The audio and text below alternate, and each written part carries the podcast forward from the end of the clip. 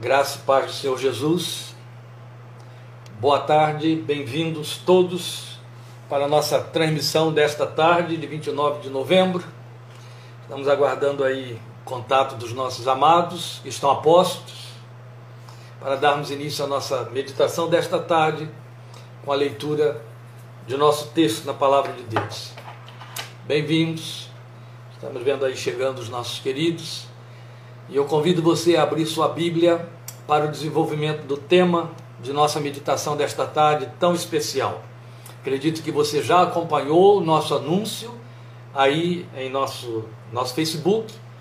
Acredito também que você está movido pela mesma expectativa que eu sobre este assunto que está tão raro, cada vez mais raro nos púlpitos da Igreja Evangélica do Brasil e do mundo.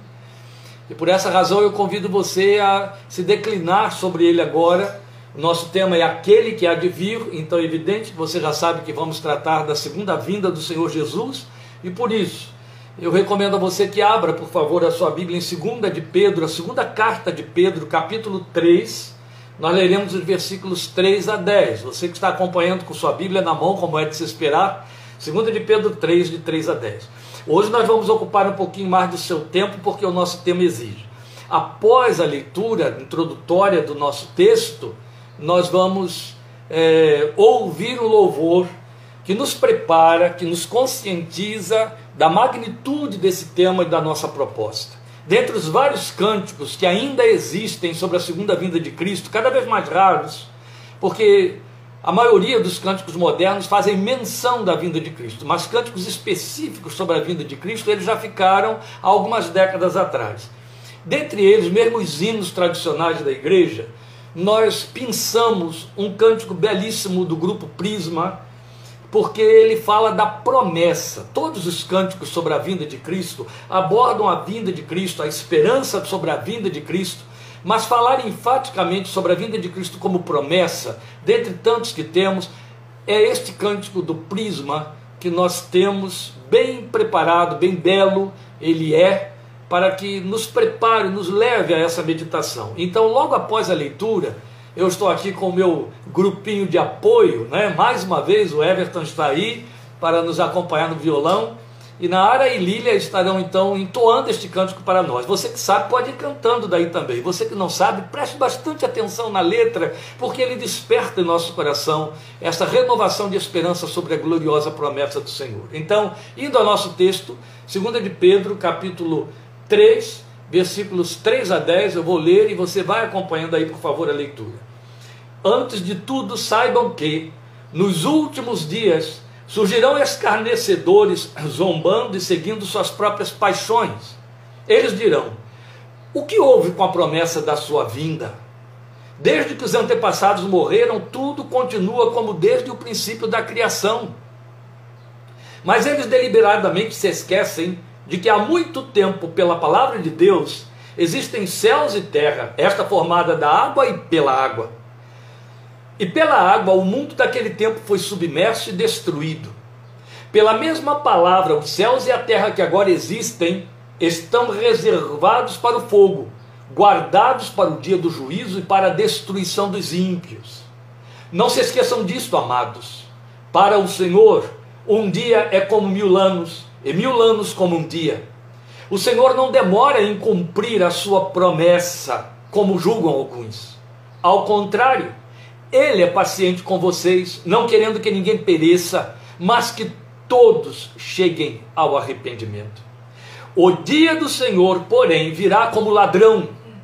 Os céus desaparecerão com um grande estrondo, os elementos serão desfeitos pelo calor, e a terra e tudo que nela há será desnudada. Este é o nosso texto de 2 de Pedro 3, de 3 a 10. Vamos entoar o louvor, acompanhe o louvor e em seguida nós estaremos abordando o nosso tema, aquele que há de vir.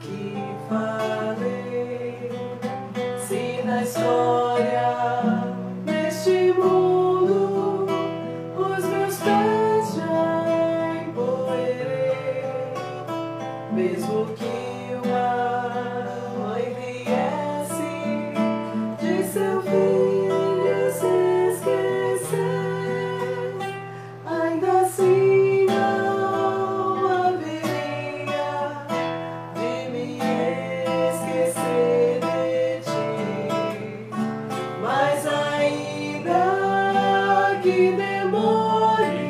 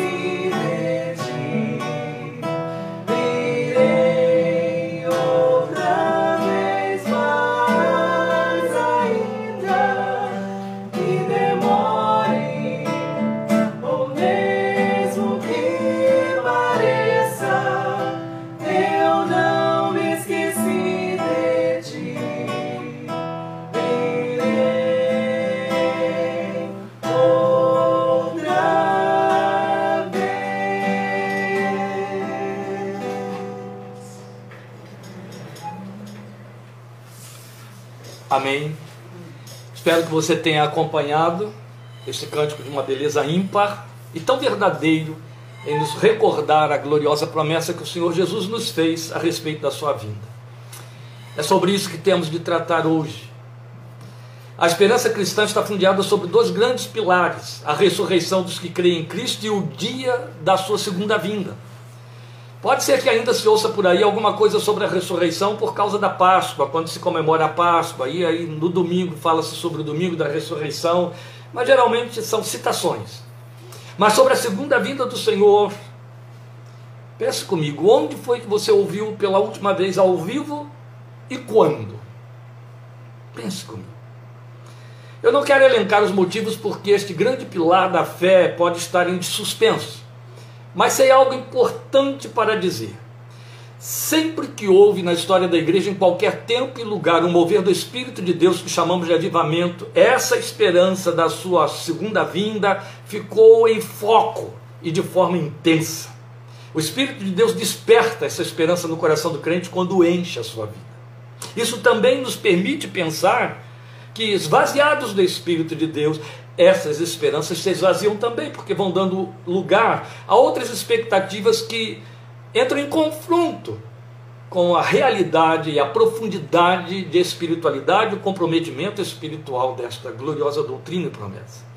A outra coisa a dizer que reforça quanto a este assunto é que ele é tão importante para o Espírito Santo que desde o Velho ao Novo Testamento a segunda vinda é mencionada mais de 300 vezes.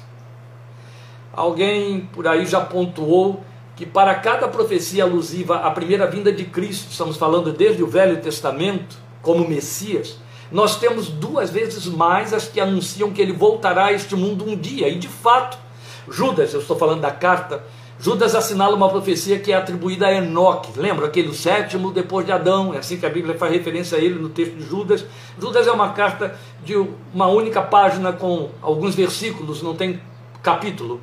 E Judas tem uma referência a uma profecia muito antiga de Enoque. Claro que se é de Enoque, aquele que andou 300 anos com Deus, ela é muito antiga. Então ele assinala essa profecia atribuída a Enoque nos primeiros dias da humanidade, para você perceber como que o Espírito de Deus dá ênfase de importância na revelação, a segunda vinda do Senhor, que já aquele tempo falava daquilo que viria a acontecer, que nós estamos esperando hoje. Ele, em lugar de falar da primeira vinda, já falou da segunda. Então, lá no texto de Judas, versículos 14 e 15, o texto diz assim para nós: Enoque, o sétimo a partir de Adão, profetizou acerca deles. Esses mesmos eles de que Pedro falou aí na nossa na epístola que nós lemos. Vejam, disse Enoque, o Senhor vem com milhares de milhares de seus santos para julgar a todos em nenhum lugar a Bíblia fala da vinda do Senhor para julgar a não ser na segunda vinda. Então Enoque estava falando sobre a segunda vinda do Senhor. Então só por aí percebe-se a tamanha importância que a palavra de Deus dá a esta doutrina. Você não acha que dá tamanha multiplicidade de informações esses numerários que nós estamos aqui em passando citando já são suficientes para a gente pensar o lugar que essa doutrina teria de estar ocupando na nossa confissão, nos nossos cânticos, em nossas orações, nos púlpitos de nossas igrejas. E você pensa disso. Mas a ideia de uma intervenção divina neste planeta, interrompendo o curso da história com as cenas preditas do arrebatamento da geração de crentes fiéis vivos por essa ocasião, parece real demais a muitos para ser crida. Tanto que há alguns por aí, até aí na cidade de São Paulo, gente de renome, já questionando se de fato Jesus pretende vir, tal como Pedro disse, que zombadores estariam desdenhando da promessa da segunda vinda. Especialmente porque em torno dessa promessa, seitas foram criadas, e são grandes fazendo interpretação literal de textos de Apocalipse. E sempre que alguém faz interpretação literal de Apocalipse, está no limiar de criar uma seita. E aí eles fazem isso pintando com cores de distorção de forma fantasística a verdade, de tal ordem que ela ficou pouco crível, é evidente. E isso pode explicar porque alguns desdenham.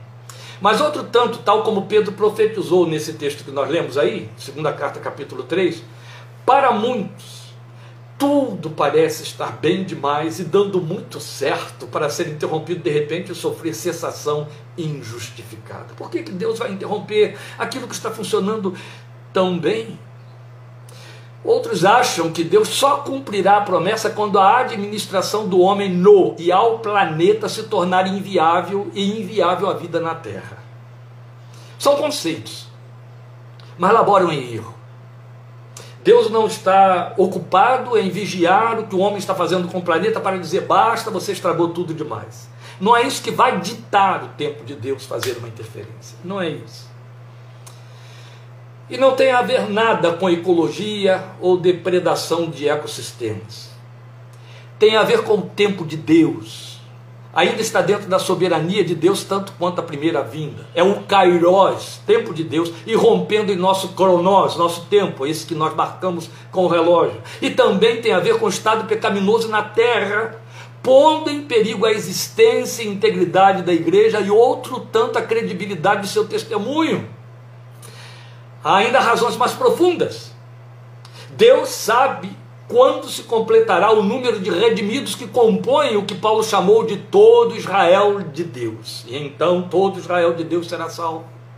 E aí vem o fim. Deus tem esse controle na sua mão. É interessante que dentro dos símbolos de Apocalipse, você tem, no mesmo texto em que João olha para o céu e vê que a multidão dos redimidos ao redor do trono diante do Senhor são incontáveis hostes de milhares de milhares. Ao mesmo tempo, isso parece uma contradição, ele diz que Deus diz que aqueles que lá estão são 144 mil que não serviram a besta.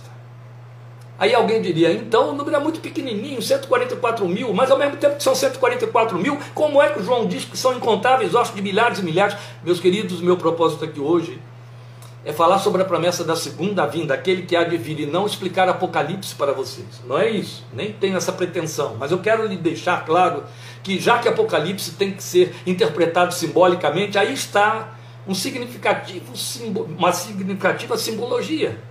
144 mil fala do número completo, a Bíblia fala de 12 como o número dos homens, o número da humanidade. 144 é 12 vezes 12, mil fala de infinitude. 144 mil fala de completude elevada ao infinito, mas esse infinito tem um limite. Deus sabe quem é o primeiro dos 144 mil e quem é o último. Todo Israel será salvo. Nos olhos de Deus há um contingente completo. Mas aos olhos da igreja, representada por João, que olha de baixo para cima, eles são incontáveis ossos de milhares e milhares, milhões de milhões e é isso mesmo, os que lavaram suas vestes no sangue do Cordeiro. São incontáveis ossos de milhares. Mas para Deus existe o primeiro e existe o último. E quando o último tiver se rendido na confissão ao Senhor Jesus, o Senhor vem. É o Kairos de Deus irrompendo no Cronós. Isso é para você entender que não tem a ver com ecossistemas, depredação do planeta, mas tem a ver com a multiplicidade de pecados neste mundo e o afundamento da igreja sendo arrastada pelo lodaçal, pela enxurrada da mundanidade do pecado e no mundo graça. Porque Jesus disse que ele virá a hora em que não pensamos. É fato. A igreja que cada vez pensa menos nisto terá esquecido esta e muitas outras doutrinas promessas, pois ele disse que virá num tempo em que porventura achará fé na terra. Ora, Deus não pretende achar fé no coração de ímpio, de incrédulo, é no coração dos filhos, da igreja. E Jesus deixou claro que quando ele vier, achará porventura fé na terra, percebe como estamos mostrando que ele vem então para resgatar a sua igreja do colapso total. A iniquidade terá crescido tanto que ele disse que o amor de muitos esfriará. Quando a Bíblia diz que os homens nos últimos tempos seriam desobedientes a Deus, desleais, inconstantes nos seus sentimentos, desafeiçoados, não está falando da igreja. Mas quando Jesus diz que o amor de muitos esfriará, porque a iniquidade se multiplicou, ele está falando da igreja. Esta é a razão porque ele tem de vir antes que a igreja seja arrastada no caos da impiedade. E então a igreja estará de fato em perigo, como nunca esteve antes. Porque não se trata de perigo externo, como perseguições, mortandade, mas perigo por dentro, corroendo o que ela tem e é comprometimento do seu testemunho universal mas ao seu redor tudo estará indo bem. Pois ele disse que virá um tempo semelhante aos dias de Noé e de Ló, em que as pessoas comiam, bebiam, casavam, davam-se em casamento, até que a tragédia lhes sobreveio. Eu vou ler o texto de Lucas 17, de 26 a 30, mas eu quero só pontuar algo aqui para que você guarde aí no seu coração. Jesus sinalou os dias que precedem os dias da sua vinda, o tempo em que ele vai interferir na história com a sua segunda vinda, aos dias de Noé e de Ló. Os dias de Noé e de Ló na Bíblia são pontuados como os dias da maior devassidão da sexualidade da moralidade humana de que já se ouviu falar. Não é apenas uma questão de apostasia, mas uma questão de imoralidade sem freios. Por acaso você tem ouvido falar aí de que pretende se ensinar, é, anular os conceitos de sexualidade homem, mulher, ideologia de gênero e coisas semelhantes. Você tem ouvido falar nisso? Você tem ouvido falar em pedofilias como nunca se ouviu falar antes? Você tem ouvido falar em aberrações de sexualidade que só os tempos de Roma chegaram perto? Mas nós já estamos conseguindo tornar-nos mestres na impiedade nessa área para eles. Eu vou ler o texto que Jesus citou de Lucas 17, 26 a 30. Assim como foi nos dias de Noé, também será nos dias do filho do homem. O povo vivia comendo, bebendo, casando-se, sendo dado em casamento, até o dia em que Noé entrou na arca. Então veio o dilúvio e os destruiu a todos. Aconteceu a mesma coisa nos dias de Ló. O povo estava comendo e bebendo, comprando e vendendo, plantando e construindo. Mas no dia em que Ló saiu de Sodoma, choveu fogo e enxofre do céu e os destruiu a todos. Acontecerá exatamente assim no dia em que o Filho do Homem for revelado. E esse advérbio, exatamente assim, ele é muito significativo. Porque quando o Senhor faz menção dos dias de Noé, ele fala de dilúvio. Mas quando ele faz menção dos dias de Ló, ele fala de de fogo e enxofre, aquilo de que Pedro falou para nós no texto que nós lemos, a destruição da terra por fogo. Estamos no limiar destas coisas. Então, nós temos essa intervenção que não será provocada por homens, mas pelo decreto de Deus, tal como na primeira vinda de seu filho. O fato é que Jesus virá. E o dia e a hora ninguém sabe e nem saberá. Todos os que se atreveram a dar data para esse dia foram envergonhados como enganadores. Mesmo as seitas que ainda per, é, persistem por aí, eles tiveram que reformular seus conceitos, reformular suas doutrinas para se manter, sobreviver. mas foram revelados como enganadores, frustrados. E todos que tiveram a mesma pretensão se frustraram e vão continuar se frustrando. Jesus deixou claro isso, que daquele dia e hora ninguém sabe. Mas isso não muda o fato de que ele virá e sua vinda pegará todos de surpresa. O apóstolo João disse, isso está em Apocalipse 1,7, que todo olho o verá. Ninguém vai ficar de fora desse grande evento, dentre os que estiverem vivos por essa ocasião. Ele vem e romperá e interromperá a história. Mas nos advertiu, esta é a razão porque a ênfase da nossa meditação nesta tarde, ele nos advertiu a não ficarmos distraídos, antes vigiarmos esperando. É isso que o Espírito de Deus, quando visita a igreja, suscita no coração dos crentes fiéis a esperança da sua vinda. Nós podemos ler esta exortação sobre a vigilância em Lucas 21. Eu vou ao texto. Agora, versículos 25 a 28. Voltaremos a esse texto de Lucas 21 mais para frente. Neste momento, me acompanhe, por favor, em Lucas 21, de 25 a 28. Haverá sinais no sol, é Jesus falando, Jesus dando sinalizações. Haverá sinais no sol, na lua e nas estrelas. Na terra, as nações estarão em angústia e perplexidade com o bramido e a agitação do mar.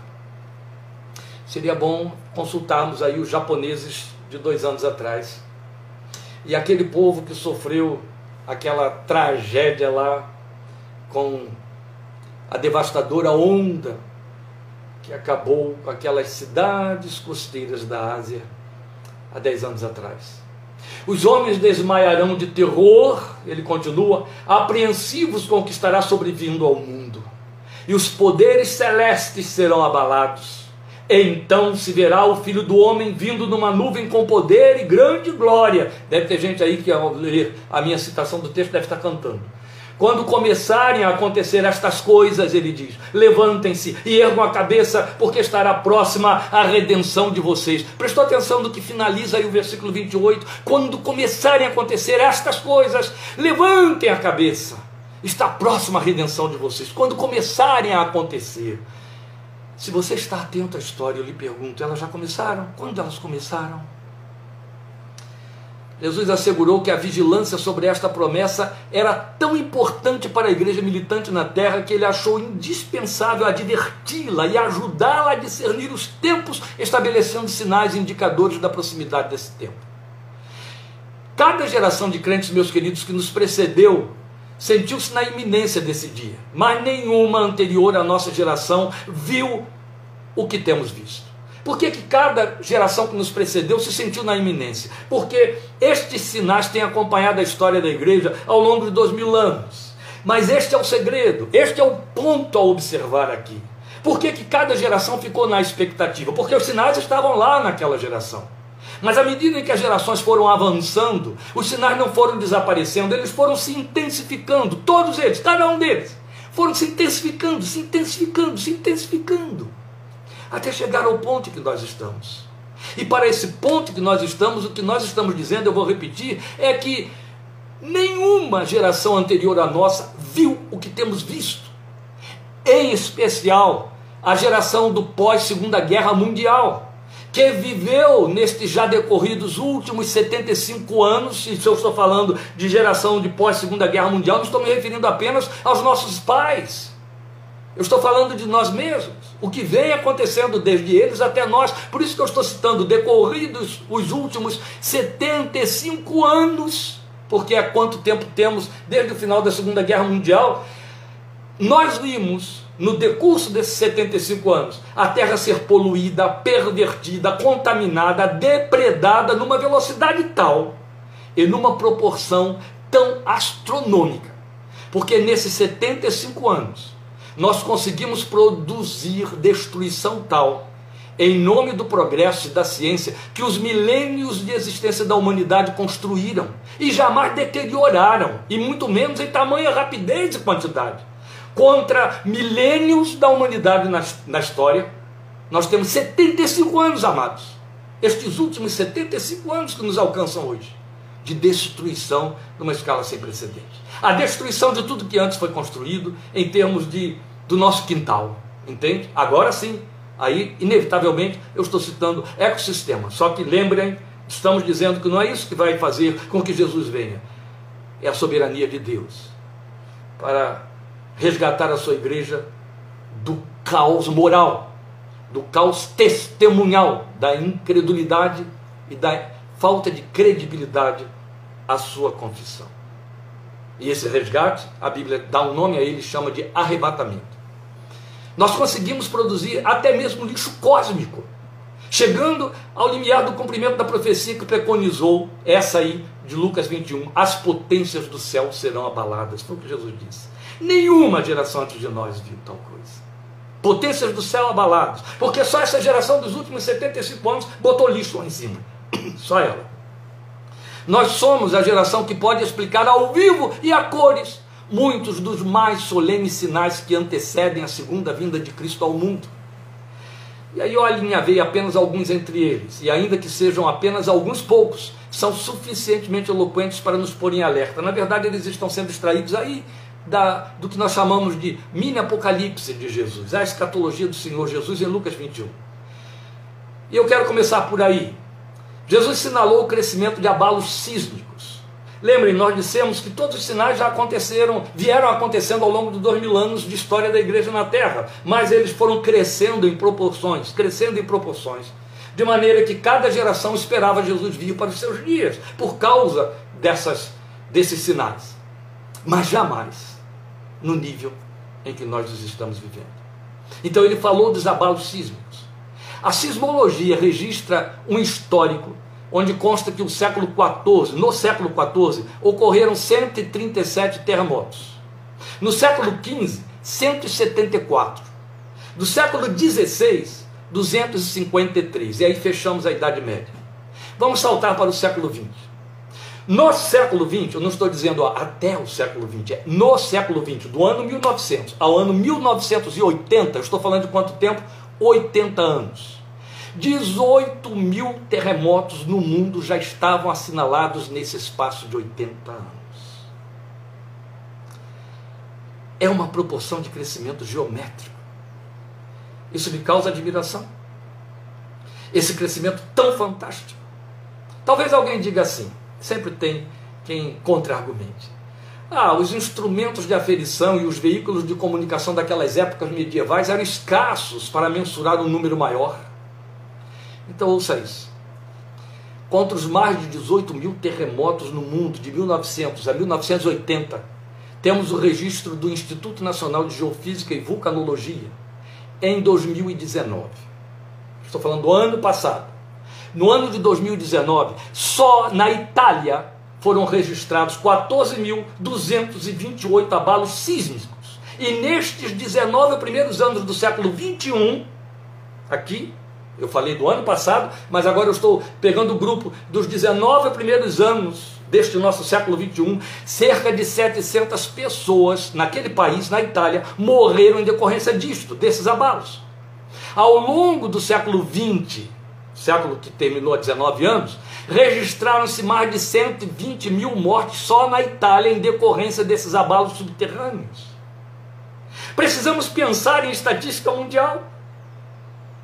Teremos números estratosféricos se nós acrescentarmos aqui países que vivem, eu estou falando do momento atual, vivem sob abalos constantes e diários, como Chile, Japão, Islândia, entre outros.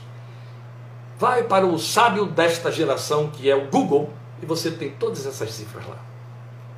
Os cientistas afirmam que a incidência de milhões de terremotos em diversos níveis que têm ocorrido no planeta contribuem para o aumento do nível do mar, somado ao nosso já famoso e conhecido efeito estufa, aí devidamente referendado pela caneta dos Césares poderosos desta nossa geração, nos Estados Unidos e outras nações mais. E esse efeito estufa, contribuindo assim para assinalar um outro sinal: elevação do calor em escala mundial e elevação do nível do mar. Outro sinal apontado em Lucas 21, correspondendo ao aviso da submersão das grandes cidades costeiras, como Rio de Janeiro, Santos, tantas outras capitais do Brasil e grandes cidades no mundo, como Veneza. Esses sinais passariam desapercebidos se a ênfase não caísse sobre sua aceleração em multiplicidade. É onde a igreja não vigia, ela não presta atenção na aceleração e multiplicidade. E aí cai no pecado apontado por Pedro no texto que lemos. Desde que os pais morreram, tudo continua a mesma coisa. Não continua, não.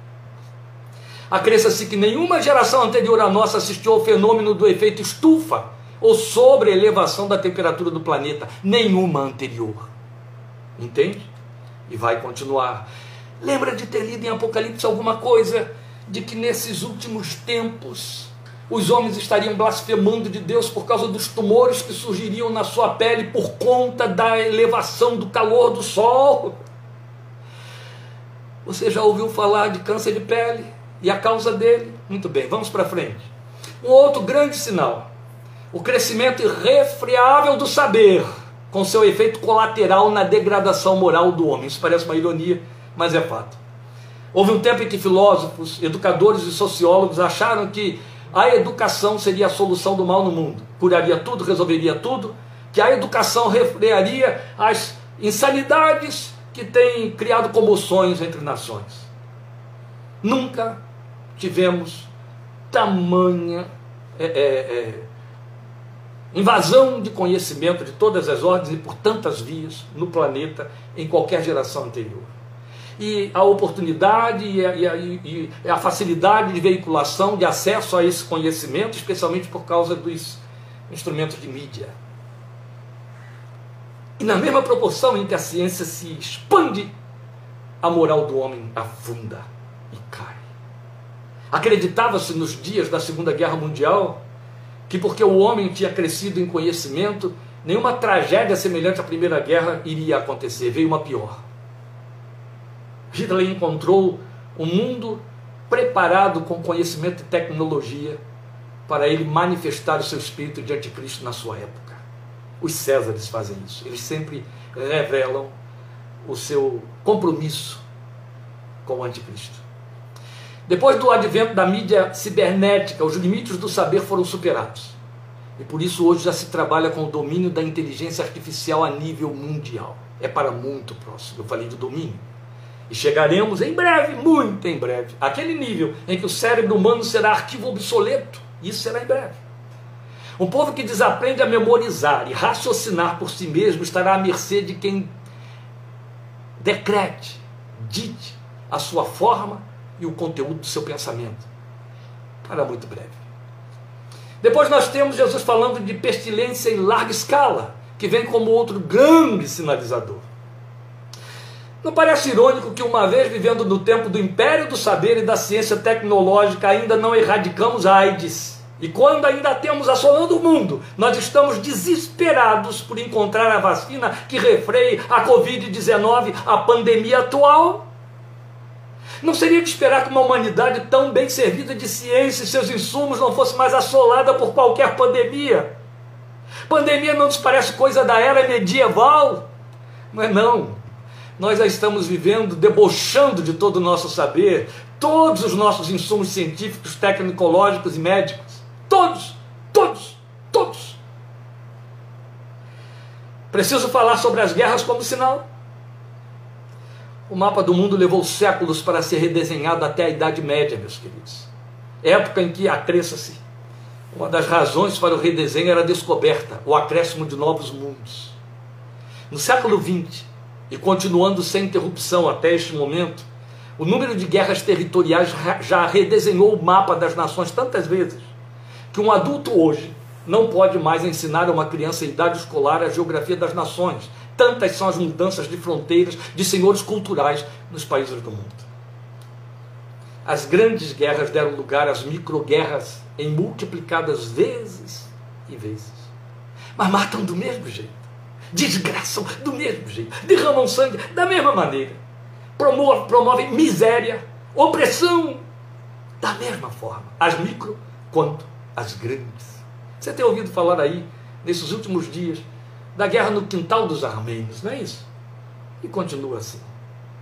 Depois nós temos como sinal o desenfrear do comportamento sexual com normatização de perversões em escala mundial. Tudo isso predito Parece num primeiro momento que a profecia fará com que tais coisas aconteçam. O que é o que eu quero dizer? Quando você lê estas coisas como profecia, parece que a profecia tem um espírito, é impulsionada por um espírito de fazer acontecer. Para que se cumpra a profecia, as coisas vão acontecer. Não é nada disso, não. A profecia apenas se limitou a adiantar os desidérios desastrosos que viriam como resultado da depredação feita pelo homem no seu mundo em escala crescente. A profecia veio só como aviso. A profecia não vai fazer acontecer. A profecia se antecipou para dizer: vocês vão fazer acontecer. E quando estiver acontecendo, o Senhor entra. Mas eu quero lembrar a você, em última instância, uma outra colocação muito significativa, e esta feita por Paulo, escrevendo aos Tessalonicenses. Paulo escreve e diz assim, falando do anticristo, falando do espírito do anticristo, que diga-se de passagem, João deixou claro que ele já está neste mundo há dois mil anos. O espírito do anticristo está reinando há dois mil anos. Ele só intensifica suas áreas de acesso, entende? Ele só aumenta seus tentáculos porque está encontrando, está encontrando, encontra cada vez mais espaço. E aí, Paulo, falando sobre ele, ele disse, falando sobre a vinda de Jesus, nos dias em que ele viria para destruir o anticristo, ele disse: Mas não será assim, sem que antes venha a apostasia. Paulo avisou que o anticristo vai se aproveitar do terreno, de um terreno apóstata. Que antes dele dar as caras, seja um sistema, seja um grupo, seja um homem, o que quer que seja, ele vai encontrar um terreno preparado para o seu reinado, que é a apostasia. Sabe o que eu quero lembrar a você, meu querido? É que o mundo não apostata. Quem, aposta, quem apostata é quem é crente, ou seja, quem crê. Quem apostata é quem tem uma confissão. Só há apostasia para os, os que confessam. Entende? Só quem faz confissão apostata. Então a apostasia da verdadeira fé para abrir espaço a uma confissão que engana. Mas Jesus não disse exatamente isso. Quando vier o Filho do Homem, achará porventura fé na terra. E aí, por se tratar de apostasia, com isso nós podemos associar as duas ideias para entender que Jesus não está dizendo vou encontrar um mundo incrédulo. Não. O que Jesus está dizendo é: vou encontrar um mundo confessando uma fé que não é a minha. Ele é o autor da fé. O mundo estará confessando uma fé que ele não inventou, que não autorizou, que não procede dele. É isso. E isso se chama apostasia. Entende? Engano. Engano é a palavra que Paulo se serve para falar desses tempos. Então, é, abrindo espaço, a fé, a fé apostatada, abrindo espaço para uma confissão que engana. Porque seu pregoeiro tem cara de ovelha, mas voz de lobo, como está lá em Apocalipse. Isso já está em andamento há séculos. Dissemos aí, João falou, são dois mil anos em que o espírito do anticristo já está no mundo. E é outro importante sinal. Apenas muda de forma de vias e se intensifica.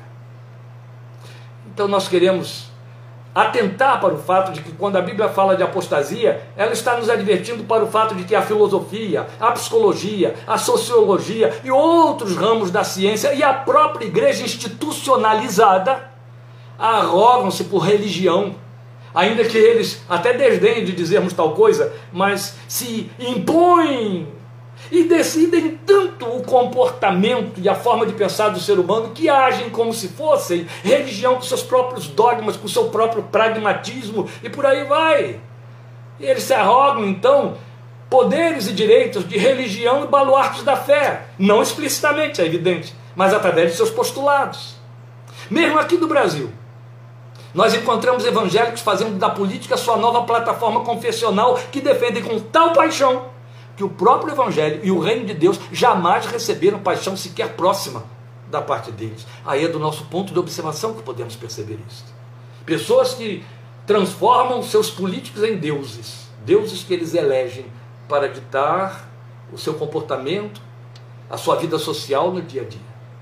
Este é o tempo do engano, da camuflagem da mentira em verdade, daquilo que Paulo advertiu chamando de outro evangelho, mas ao qual ele também deu o nome de maldito ou maldição. Dele, então, de Paulo, são estas palavras que estão registradas em 2 Timóteo 4, de 2 a 4, que eu vou ler agora para você. Ele diz: pregue a palavra, esteja preparado a tempo e fora de tempo, repreenda, corrija, exorte com toda a paciência e doutrina pois virá o tempo em que não suportarão a sã doutrina. Ao contrário, sentindo coceira dos ouvidos, juntarão mestres para si mesmos, segundo os seus próprios desejos. Eles se recusarão a dar ouvidos à verdade, voltando-se para os mitos. Os mitos estão comprometidos com a superstição, os mitos têm tempero, os mitos explicaram as emoções, os mitos são atraentes, os mitos são fábulas, os mitos são lendas, os mitos são historinhas paralelas que tentam explicar a revelação de Deus que lhes parece sem graça. É disso que Paulo está falando. Isso é muito sério. Há muitos satisfeitos com a presente ordem de coisas, presente, a presente ordem de coisas, esse momento. Eles investem a sua esperança em propostas de homens, propostas políticas sucumbem à sedução daqueles que os influenciam a pensar positivamente, mas não dão ouvidos a estas advertências e sinais que lhes parecem via de pessimismo, de ver a vida por uma lente sombria, negativista. São muitos. E eu me refiro até a líderes evangélicos, entende? Outros creem em fábulas de escapistas, que lhes ensinam que, por serem crentes, não verão nem sofrerão as dores desta era neste mundo.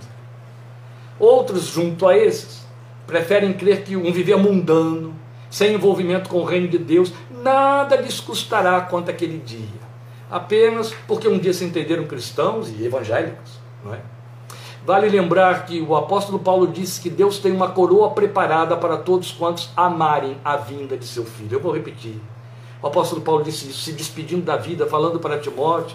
Ele disse: Mas agora a minha coroa está preparada, não só para mim, Deus a tem preparado também para todos quantos amarem a vinda do seu filho. Logo, nós estamos falando de uma doutrina que não tem de ocupar apenas o lugar de confissão, tem de ocupar espaço em nosso coração. Ela tem de ser amada. Amarem a vinda de seu filho. Como estamos nesse contexto, queridos? Jesus advertiu a igreja naquele mesmo texto de Lucas 21 anteriormente lido, mas desta feita nos versículos 34 e 35, que eu vou ler para você de novo. Tenham cuidado. Ele falou com a igreja, viu, queridos? Eu vou ler para você. Ó, é Lucas 21, 34 e 35, a continuação do texto anterior. Tenham cuidado para não sobrecarregar o coração de vocês de libertinagem, bebedeira e ansiedades da vida, e aquele dia venha sobre vocês inesperadamente porque ele virá sobre todos os que vivem na face de toda a terra. Eu acho muito interessante esse texto porque Jesus fala para os crentes. E ele chega para esses crentes e diz assim: cuidado com a libertinagem, cuidado com a bebedeira e cuidado com as ansiedades da vida. Eu vou repetir a leitura, tá bom? Eu vou enfatizar a leitura. Eu acho tão pertinente enfatizar a leitura, especialmente por causa do termo bebedeira. Veja, tenham cuidado para não sobrecarregar o coração de vocês de libertinagem, bebedeira e ansiedades da vida e aquele dia venha sobre vocês inesperadamente, porque ele virá sobre todos os que vivem na face de toda a terra. Não me pergunte por que, que eu tenho que ter cuidado, que ele adverte que a igreja tem que ter cuidado, que eu não sei lhe responder. Eu só sei o seguinte, eu tenho que obedecer. Ele diz, tenha cuidado, então tenhamos cuidado. Tá bom? Tenhamos cuidado. Aí está o aviso. Aí está a advertência. Também eu quero acrescentar a finalização do texto de 2 de Pedro 3. Começamos com 2 de Pedro 3, lemos os versículos 3 a 10. E agora eu vou ler a partir do versículo 11 e deixar esse texto com você, finalizando a nossa meditação. Em 2 de Pedro 3, de 11 a 13, ele diz assim: Visto que tudo assim será desfeito, que tipo de pessoas é necessário que vocês sejam? Vivam de maneira santa e piedosa, esperando o dia de Deus e apressando a sua vinda. Naquele dia os céus serão desfeitos pelo fogo e os elementos se derreterão pelo calor. Todavia, de acordo com a sua promessa, esperamos novos céus e nova terra onde habita a justiça, aleluia, a verdadeira justiça, ela não é política, ela é divina, ela vem de lá. Veja, Pedro disse: Olha, prestem atenção. Depois de ele ter falado sobre o que acontecerá nos últimos tempos, ele disse: Tudo será assim desfeito. E porque vocês sabem que tudo será assim desfeito, que tipo de pessoas é necessário que vocês sejam? É uma pergunta. É o versículo 11 de 2 de Pedro 3. E depois vem um conselho E é a partir do versículo 12: vivam de maneira santa e piedosa, esperando o dia de Deus e apressando a sua vinda. Eu tenho certeza de que viver de maneira santa e piedosa, conforme a recomendação de Pedro, é, o, é, é a antinomia, é o oposto daquilo que Jesus falou. Não se deixem sobrecarregar de libertinagem, bebedeira e ansiedades desta vida. Em outras palavras, não fique ocupado exclusivamente com o seu próprio umbigo eu encerro com as palavras dos anjos em Jerusalém, quando Jesus subiu ao céu diante dos olhos de centenas de pessoas. Os anjos disseram: Varãos galileus, por que vocês estão olhando para o céu ou para o alto? Este mesmo Jesus, que dentre vocês foi elevado aos céus, voltará da mesma forma como viram subir. Sim, Cristo Jesus, o Senhor, voltará. Glória ao seu nome. Quer criamos, quer não criamos, quer esperemos, quer não esperemos. Não cabe a mim nem a você nenhum poder no mundo, nenhum poder eclesiástico, nenhum profeta, nenhum grande titular religioso tem poder para decidir, ainda tarda, não é agora. Jesus disse: a hora em que não penseis, virá como um laço sobre os que habitam a terra. Você está satisfeito, satisfeita com esta ordem de coisas? Ele disse: os homens dos dias de Noé e de Ló estavam. Comiam, bebiam, vendiam, compravam, casavam, davam-se em casamento. Será que você pode, por conta disso, dizer Maranata? Como eu gostaria de dizer, como eu quero dizer, eu convido você a dizer comigo: Maranata, ora, vem, Senhor Jesus, vem, Senhor Jesus, vem, Senhor Jesus, vem para os nossos dias, vem para esta geração, suspende tudo, interrompe tudo, invade mas estabelece novos céus, nova terra, nos quais habita a justiça. Ansiamos pela vinda do Senhor. Eu deixo você com a repetição desse maravilhoso cântico com que começamos. Eles vão nos abençoar mais uma vez entoando o cântico. Ao término do cântico teremos encerrado. E eu espero reencontrar você quarta-feira que vem, oito e meia, com nossa continuação de estudos em Atos Minuta da Fé 18 e domingo que vem, em nome de Jesus, 17h30, outra vez estejamos juntos aqui. Vamos louvar ao Senhor com este cântico e com este cântico teremos encerrado esta palavra que nos fala daquele que há de vir. Deus te abençoe, a sua família, a sua casa, com a graça e a paz do Senhor Jesus. Amém.